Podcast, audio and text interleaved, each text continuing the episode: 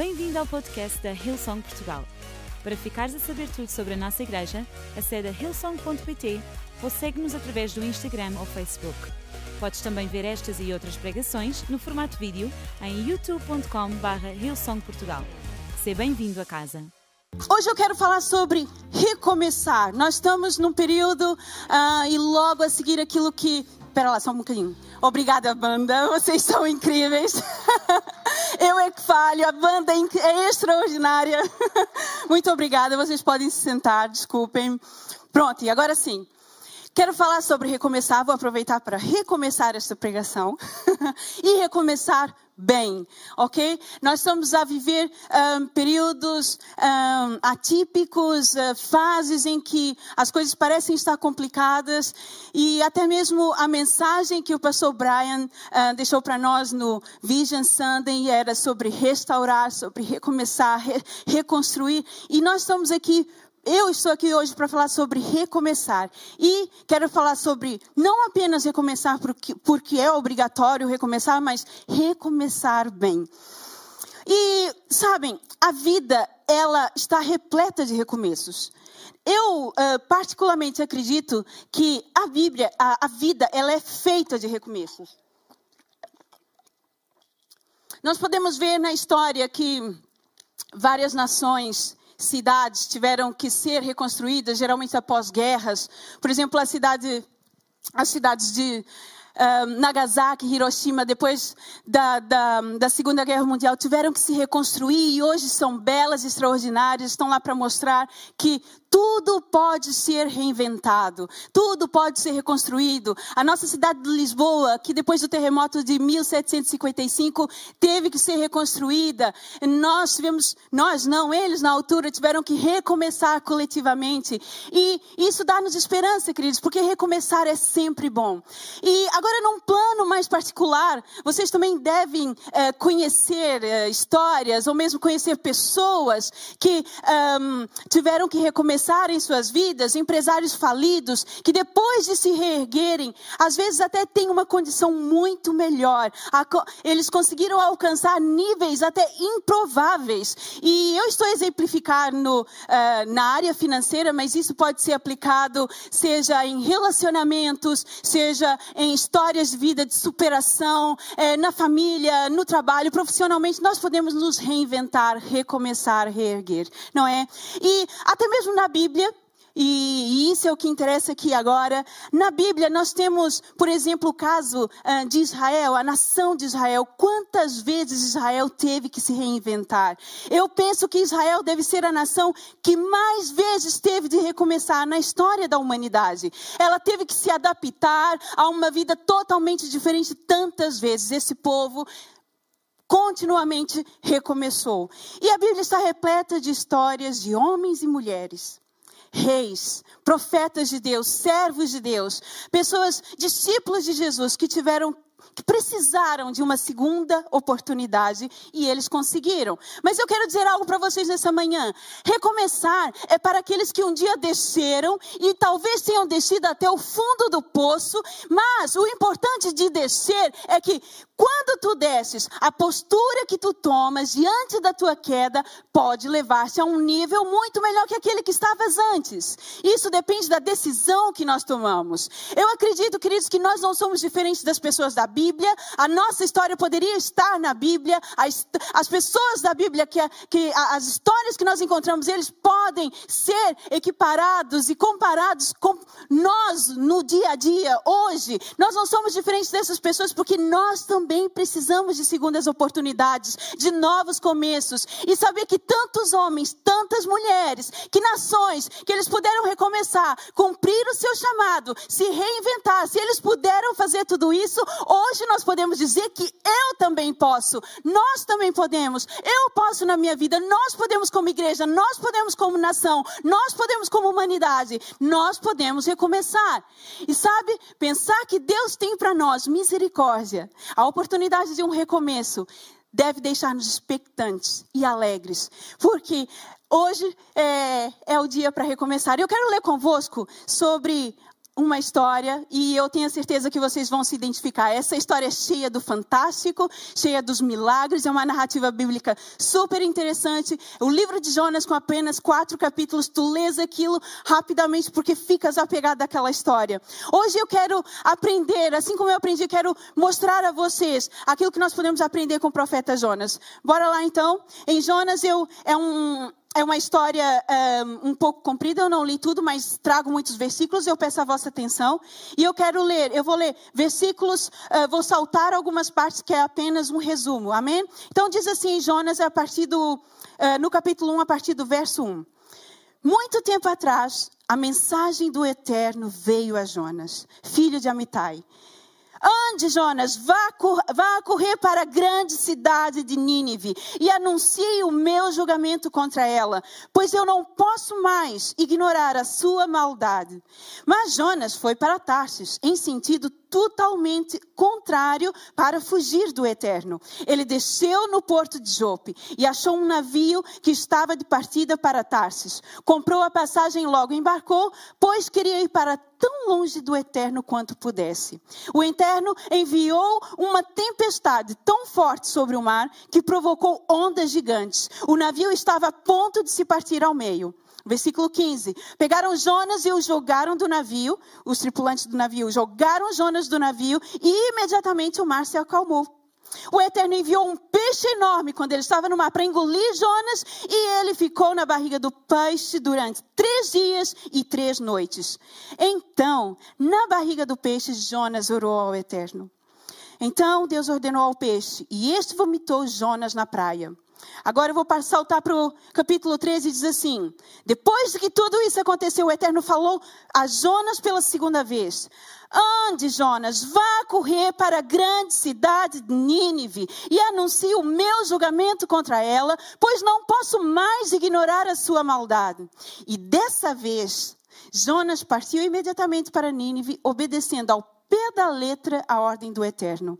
O povo de Nínive ouviu, acreditou acreditou no Eterno, anunciaram um jejum para toda a cidade, e todos, ricos, pobres, famosos, desconhecidos, importantes e humildes, vestiram-se com pano de saco para mostrar arrependimento. O Eterno viu que eles tinham se arrependido de sua maneira pecaminosa de viver, então ele voltou atrás e decidiu não castigar como tinha dito que faria ao povo de Nínive. Essa história é extraordinária. Eu estou a ler apenas um resumo. Mas quando eu olho para o povo de Nínive e olho também para o profeta Jonas, Jonas nessa narrativa, é visível que o nosso Deus é um Deus de segundas oportunidades. O nosso Deus é um Deus de segundas chances. Queridos, pensem comigo, imaginem como, como seria trágico para Nínive se Nínive não tivesse uma nova oportunidade. Ou como seria trágico para Jonas se ele continuasse e não obedecesse ao Eterno. Jonas teve uma segunda oportunidade. Agora pense, vamos pensar, pense na tua vida. E se eu não tivesse uma segunda oportunidade? Como seria a minha vida? Até aqui, pense comigo, quantas novas chances, quantas novas oportunidades, quantas segundas chances tu já tiveste, quantas segundas chances eu já tive. Querido, se nós não tivéssemos segundas chances, nós estaríamos a viver na solidão. Quem, aí em casa ou aqui, quem nunca magoou, irritou ou desiludiu alguém ou alguém ou alguém com quem se relaciona. Quem nunca fez isso? Se nós não tivéssemos segundas oportunidades, nós estaríamos na solidão, porque só quem vive relacionamentos superficiais não magoa, não irrita e não desilude. E quem vive relacionamentos uh, superficiais, quem tem relações superficiais e está sozinho é a mesma coisa. Então, é a nível de relacionamentos nós estaríamos na solidão. Se nós não tivéssemos segunda chance, estaríamos condenados a viver nas circunstâncias definidas pelos erros que cometemos no passado. Vocês concordam comigo? Eu errei no passado. Eu errei. Seja e, e é inerente à nossa condição humana. Nós somos falhos, nós erramos. Isso é inerente à nossa natureza. Nós falhamos. Eu posso ter falhado lá atrás porque eu não tinha todas as informações que eu precisava, ou eu acreditei em informações falsas, ou não sei, eu não avaliei muito bem a situação, fui induzido conduzido ao erro, nós, eu errei coletivamente, fui com a corrente e falhei. Ou, sei lá, não, não tive oportunidade de ver bem todas as coisas. Queridos, se nós não tivéssemos segundas oportunidades, a nossa vida estaria definida pelos nossos erros, pelos erros do passado. E graças a Deus, porque há misericórdia para nós. Sabe, se nós também não tivéssemos segunda chance, estaríamos condenados a viver as consequências dos nossos pecados.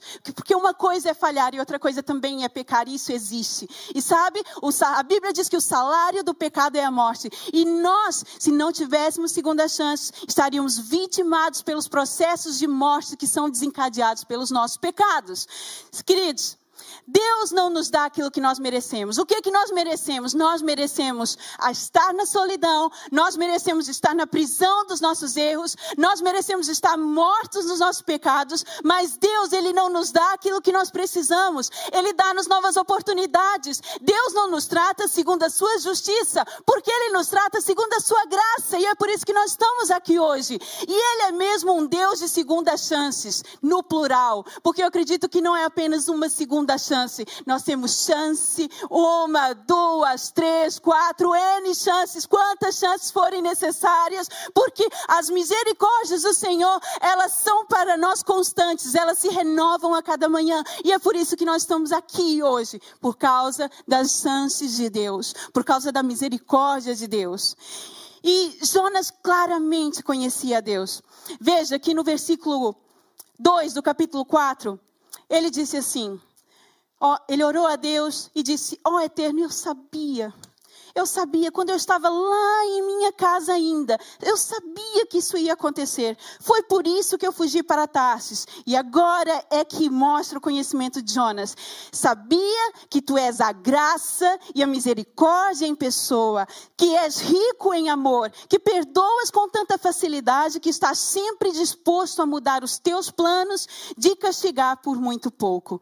Queridos, isso é extraordinário. Pensar num Deus que é a graça e a misericórdia em pessoa, que é rico em amor, pertencer a esse Deus deve trazer-nos alegria, deve trazer-nos esperança, porque essa é uma história da profunda, é, é uma profunda ilustração da graça e da misericórdia de Deus. E isso deve trazer-nos alegria.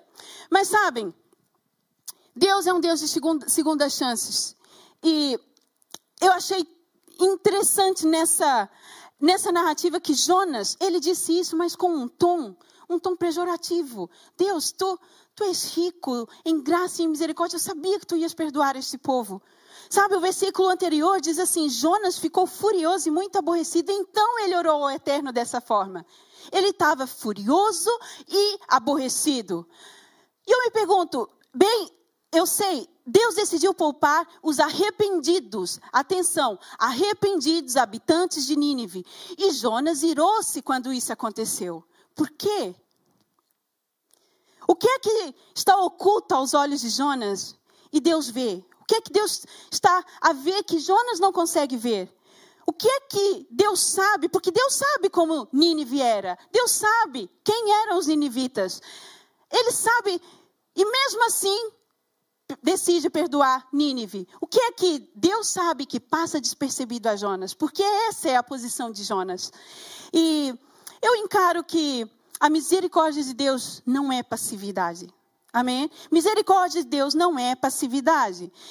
Jonas olhava para misericórdia de Deus acerca de Nínive como uma passividade diante dos pecados e das falhas. É que ele pensa que Deus ia destruir Nínive e depois mudou de ideias. É, às vezes os pais são assim, é a hora de corrigir o filho, mas pá, aquele momento não pareceu muito e deixa passar e passa mesmo e nunca chega a repreender o filho. E Jonas se calhar olhava para Deus dessa forma. A misericórdia de Deus é passividade. Queridos, não é. Eu quero que vocês pensem comigo. Deus, ele não tem problemas em trabalhar conosco, em trabalhar no nosso caráter. Ele não tem preguiça. Eu posso ter preguiça de trabalhar em algumas coisas, com, seja com quem for ou comigo mesma, mas Deus não é assim. Deus não é passivo. Misericórdia é o que nos chama a reconstruir-nos. E falando em misericórdia, eu não poderia deixar de ler aquilo que está escrito em Lamentações. Jeremias, ele escreveu no livro das suas lamentações, ele registrou algo que eu acho absolutamente incrível e eu quero ver isso convosco. Ele diz assim, Lamentações, no capítulo 3, de 19 a 24: Nunca vou esquecer a desgraça, o gosto das cinzas, o veneno que engoli. Eu lembro de tudo. Ah, e como me lembro. O sentimento de chegar ao fundo do poço. Mas há outra coisa que me lembro e ao lembrar, eu continuo agarrado à esperança. E isso é que é o importante. O amor leal do eterno não pode ter acabado. O seu amor misericordioso não pode ter secado. Eles são renovados a cada manhã. Como é grande a tua fidelidade. Eu me apego ao eterno. Digo e repito, ele é tudo o que me restou. Queridos, Jeremias escrevia, ele escreveu sobre o amor, a misericórdia, a graça de Deus, não na bonança, não num tempo em que tudo estava a correr bem. Ele escreveu sobre misericórdia, sobre graça, sobre perdão, sobre o amor do eterno, num tempo de castigo para Israel, no meio da crise. Ele escreveu e, e, repare, ele é muito claro. Ele está dizendo: Eu não sou louco. Eu sei que, que uh, estamos a passar por algo que não é bom. Quem? Só não é possível. Quem é gosta de castigo e passar por dificuldades e crises? Ninguém. E ele escreve e diz: Eu sei, nós não estamos no momento bom, mas eu, eu não me esqueci de tudo isso que está a acontecer conosco e, e, e pela qual estamos a passar. Mas há uma coisa que eu decido fazer. Eu decido me lembrar e me agarrar àquilo que me dá esperança. E o que me dá esperança são as misericórdias do Senhor. É isso que Jeremias está a escrever. Ele, ele, ele diz que as misericórdias do Senhor são a causa de não sermos consumidos. Sabe, queridos, quem vive se lamentando, quem apenas se lamenta, e esse livro é o livro de lamentações, quando ele, Jeremias se lamenta, ele está a olhar para o passado. Quem se lamenta, quem vive se lamentando, vive em função do passado. Mas quem vive de esperança, quem vive para o, quem, quem vive para esperar o melhor, ele vive em função do futuro. Ei, é, isso é a posição, é assim, eu sei que falhei e dói em mim as consequências dos meus atos e decisões, mas eu não quero viver a olhar para trás, eu não quero viver a me lamentar. Não, eu vou viver baseado nas misericórdias do Senhor, que me dão esperança, que me fazem enxergar um futuro, que me fazem sair daqui de onde eu estou e chegar aonde eu posso ir.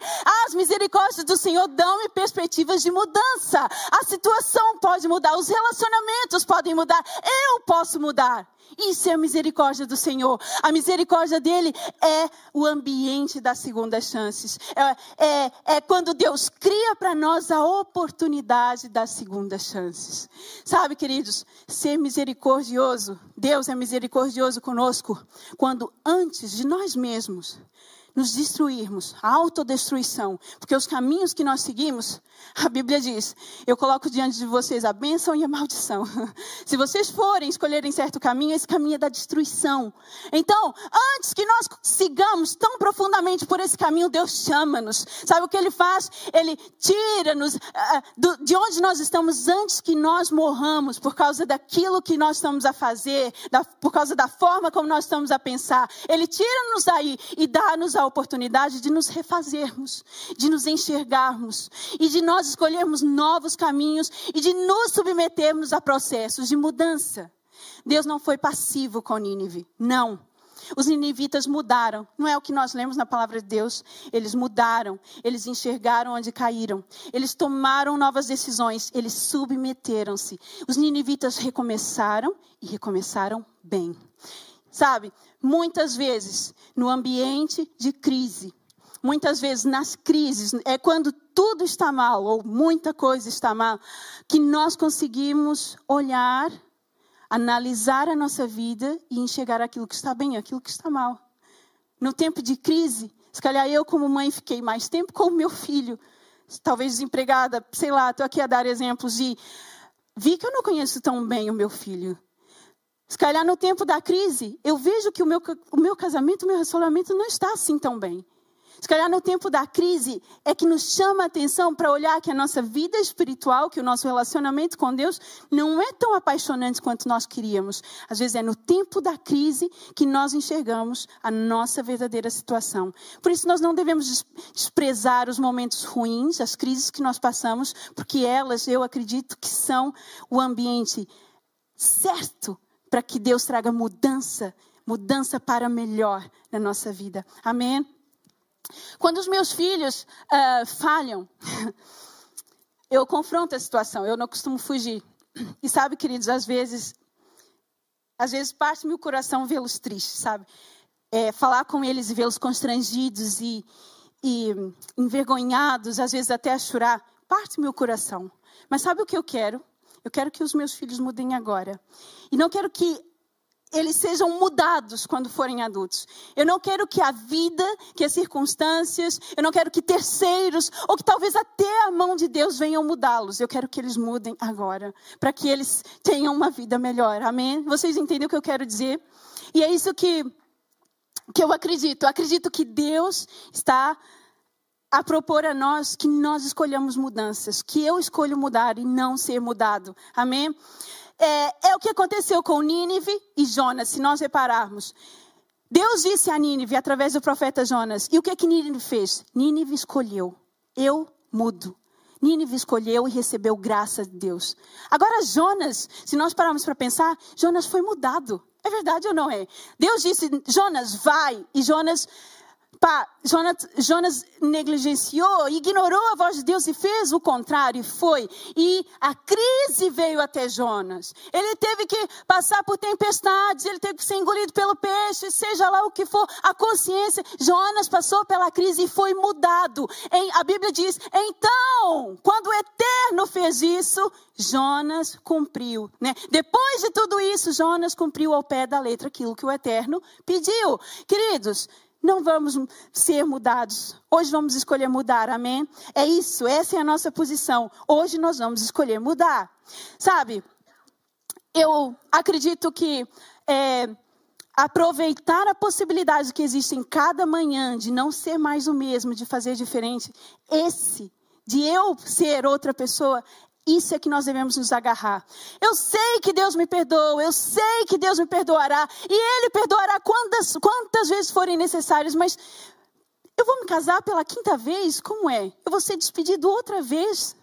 Eu vou, eu vou continuar a, a ter relações cortadas, a não me relacionar com família e, e, e, pessoas com quem eu tive desavenças. Eu nunca mais vou me integrar numa igreja e servir no ministério. Queridos, vamos aproveitar cada manhã. Não vamos esperar que as circunstâncias nos mudem. Sabem, eu não tenho medo é, das mudanças que Deus tem reservado para mim. Porque, embora eu não saiba o futuro, eu sei que Deus vê o melhor de mim. Eu sei que Ele enxerga-me lá na frente. Porque nós estamos num, num contínuo estado de que eu não sou, eu posso vir a ser. E nós estamos aqui. E embora eu não consiga enxergar como eu estou lá na frente, Deus enxerga o melhor de mim. Ele me vê lá à frente. E isso, querido, sabe, é, é, é bom, porque eu acredito que o meu futuro é bom. A Bíblia diz que as coisas que Deus tem para mim vão vão além daquilo que eu imagino e daquilo que eu espero. Então, se Deus diz que eu devo esquecer o passado, aproveitar a oportunidade, a segunda chance, aproveitar que amanheceu e as misericórdias do Senhor se renovaram sobre a minha vida, eu levanto-me com uma nova postura, olho para o futuro, porque é lá que Deus me enxerga e não aqui. E eu olho para o futuro e eu sei que é bom e eu quero ir correndo para lá, porque é lá que é o meu lugar, lá estar. Queridos, é isso que Deus quer para nós. Tu pode dizer-me, Pris, Tu não sabes como eu estou, tu não sabes o que eu estou a passar. E eu sei, queridos, eu não conheço todos, mas eu acredito numa coisa, que a minha dor, todos nós sentimos isso, a dor que eu sinto é a maior do mundo. E mais, eu acredito em mais uma coisa, é que Deus sabe como tu estás e Ele sente aquilo que tu sentes, porque Ele não é um Deus indiferente a nós. Sabe, queridos, eu acredito que hoje Tu podes recomeçar bem. Tu podes recomeçar sim. E eu declaro sobre a tua vida que não importa o nível da, da decepção, não importa a angústia da alma, não importa a depressão, não importa a crise financeira. E eu não estou desconsiderando quem tu és ou aquilo que tu estás a passar, mas hoje eu quero considerar o poder do eterno, a misericórdia do eterno que supera qualquer obstáculo e não há nada que o faça parar, porque o amor dele é capaz o suficiente para transformar as nossas vidas e transformar as nossas realidades, transformar o nosso eu. Isso, isso é que nós devemos fazer. Isso é o que nós é isso que nós precisamos, olhar para o futuro. Olhar para lá, aproveitar a oportunidade de hoje. Esquece o passado, olha para o futuro, lá é o teu lugar. Deus vai te ajudar. Amém? Eu quero que uh, hoje é, dizer algo para vocês. É, recomeçar está disponível para todos, mas nem todos recomeçam, é verdade ou não é? Sabe por quê? É aquilo que eu disse no início. Recomeçar é para todos. É para aqueles que caíram, que desceram, que foram até o fundo do poço. Mas o que muda, o que traz transformação, o ponto de viragem é a decisão que eu tomo hoje. Amém? E eu quero propor algo para vocês. Tu que estás aí em casa, ou até mesmo aqui no auditório, não sei há uma maneira de começar a coisa, há, um, há, uma, há uma forma de nós recomeçarmos bem. Sozinhos nós não conseguimos. Mas Deus é aquele que estende a mão. Eu quero, eu quero falar sobre o Deus que Jonas disse, o Deus que é a graça e a misericórdia, a bondade em pessoa, o Deus que é rico em amor. Hoje ele estende a mão e diz: Não importa o que tu estás a passar, eu tenho uma nova chance, eu tenho uma segunda oportunidade para ti. Esse é o Deus que nós servimos. E se tu hoje queres recomeçar, queres recomeçar bem na tua vida, Pris, eu quero, eu queria esquecer o passado. Queridos, eu acredito que se hoje nós entregarmos a nossa vida e se nós seguirmos aquilo que Deus está, aquilo que Ele propõe para nós, porque Deus tem um propósito e um plano muito melhor para nós daquilo que nós pensamos, se nós nos agarrarmos firmes nesse caminho, eu acredito que quando nós estivermos lá no futuro, naquela posição que eu disse que nós ainda não chegamos, mas é lá que é o nosso lugar, nós vamos fazer força para lembrar do passado. Nós vamos ter que nos esforçar para se lembrar daquilo que nós passamos, porque a abundância que há na presença de Deus, a abundância que há na sua misericórdia, no seu amor, é, é, eu lembro de Jonas, de, de Jó. Jó passou por coisas terríveis que nenhum ser humano deseja, mas Deus reservou algo extraordinário para a vida dele, e é nisso que eu acredito. Acredito que quando Jó estava na glória da sua segunda casa, ele teve que fazer esforço para se lembrar de tudo aquilo que ele passou no passado, e isso é para nós também. Hoje, queridos, nós estamos aqui, mas hoje nós podemos tomar uma decisão. Tu aí em casa pode tomar a decisão de seguir a Jesus, de entregar a sua vida a Ele e caminhar nos seus preceitos e conhecê-lo, Ele vai indicar o caminho, Ele vai mostrar mostrar onde quer que tu onde ele quer que tu estejas. E quando tu fores para lá, tu vais fazer esforço para te lembrar do teu passado. Amém. É isso que eu acredito. Portanto, se tu aí em casa tomaste essa decisão, eu queria que tu colocasses a tua mão, uma mão aberta, o sinal, um emoji da mão aberta no chat. Ou então, se tu queres ser mais discreto, também podes uh, mostrar que tomaste essa decisão newsong.pt barra Jesus. Tu pode tomar essa decisão hoje. E eu acredito que é o start, é o ponto de viragem, é o início, é aqui que começa a segunda oportunidade. Eu estou a dizer isso logo pela manhã e não é e não é com a intenção de que só porque amanheceu, hoje pode ser o dia. As misericórdias do Senhor se renovaram para nós, nasceram para nós outra vez. Do mesmo jeito que hoje você tem uma nova oportunidade, faça isso então. Coloque a tua mão e aceite, entregue a tua vida a Jesus. E eu quero orar contigo nessa manhã. Repita comigo, querido Jesus, obrigada, porque as tuas misericórdias são a causa de eu não ser consumido. Eu aceito o teu amor. Eu aceito a tua ajuda. Eu entrego-me a ti, Deus. Ajuda-me. Eu creio na tua salvação. Eu creio no teu poder. Eu creio que posso entregar-me a ti com confiança. Em teu nome oro. Amém. Hoje eu também quero orar para nós que conhecemos a Deus. Sabe, queridos, eu já aprendi uma coisa que na vida parece que nós não vamos ter uma vida sossegada para sempre. Não existe isso. Isso é uma ilusão. Ok? A vida e, aliás, eu não sei por que nós pensamos isso, porque Jesus disse: No mundo vocês terão aflições, ok? Mas eu estou aqui. E nós às vezes temos essa ilusão que basta nós estarmos com Deus e nós somos blindados, não há nada que nos afete. Isso não é verdade. E hoje eu quero orar para nós que conhecemos a Deus. Talvez tu hoje estejas com a, tu, com a tua esperança mais diminuída. Talvez hoje tu estejas numa situação tão complicada que há dias que nós só queremos entrar num quarto, longe de todos e dizer: Deus, tem misericórdia de mim. Ajuda-me, eu não sei o que fazer. Talvez hoje tu estás assim, querido. E pode não ser só por causa do Covid ou, ou por dinheiro. Nós temos família, nós amamos pessoas, nós, nós sabemos quem nós somos. Sabe, há dias que nós estamos assim, precisamos mesmo da misericórdia de Deus. E hoje eu quero orar por ti. Se hoje tu estás aí no teu lugar, eu queria que todos ficassem de pé aqui na sala. E eu quero que tu coloques diante de Deus a tua vida, o teu ministério, a tua família. Eu acho que hoje há pessoas, eu tenho ouvido essa semana, Pris, eu estou cansada, eu estou farta, eu, eu não tenho muito por onde. Não tenho muito por onde correr, eu só posso pedir ajuda a Deus. Vamos acreditar que o nosso Deus, Ele nos vê onde quer que nós estamos. E vamos acreditar que Ele sente aquilo que nós sentimos e sabe por aquilo que nós estamos a passar e que Ele tem para nós novas oportunidades. Amém? Eu quero orar, eu quero que tu levantes a tua mão e entregues a tua vida. Deus, tu sabes, Pai, tu conhece-nos, tu sabes aquilo que nós estamos a passar. Tu conheces aquilo que aflige o nosso coração, quais são os nossos motivos de oração.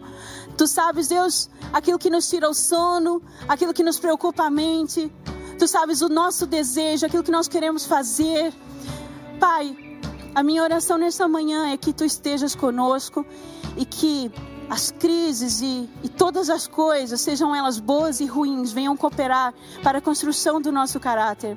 A tua palavra diz que nós somos mais do que vencedores, e eu acredito, Deus, que tu não só dás aquilo que nós estamos a almejar, muitas vezes tu isso fazes, mas ao mesmo tempo, tu estás a transformar-nos, tu estás a mudar as nossas realidades, tu estás a mudar a nossa maneira de pensar. E nesta manhã, sopra o teu Espírito Santo sobre nós e que ele venha trabalhar em nós, que ele venha reconstruir a alma, que ele venha reconstruir aquele que está partido, o coração partido, a alma partida. Hoje, Deus, nós nos entregamos a, em, nas suas mãos e acreditamos que ela pode moldar um novo eu para nós irmos com cara de leão, com garra, com força e olhar para os problemas e acreditar no futuro e acreditar que há um Deus que está conosco e que tem o seu braço forte ao nosso favor e que não nos esquece e que todos os dias, de manhã, todos os dias, a cada hora, a cada minuto, está a renovar sobre as nossas vidas a sua misericórdia, a sua graça, o seu perdão, paixão por nós, Deus. É isso que nós queremos crer nessa manhã, em nome de Jesus. Amém. Esperamos que a mensagem de hoje te tenha inspirado e encorajado. Se tomaste a decisão de seguir Jesus pela primeira vez, acede a hillsong.pt Jesus para dar o teu próximo passo. Lembramos que podes seguir-nos no Facebook e Instagram para saber tudo o que se passa na vida da nossa igreja. O melhor ainda está por vir.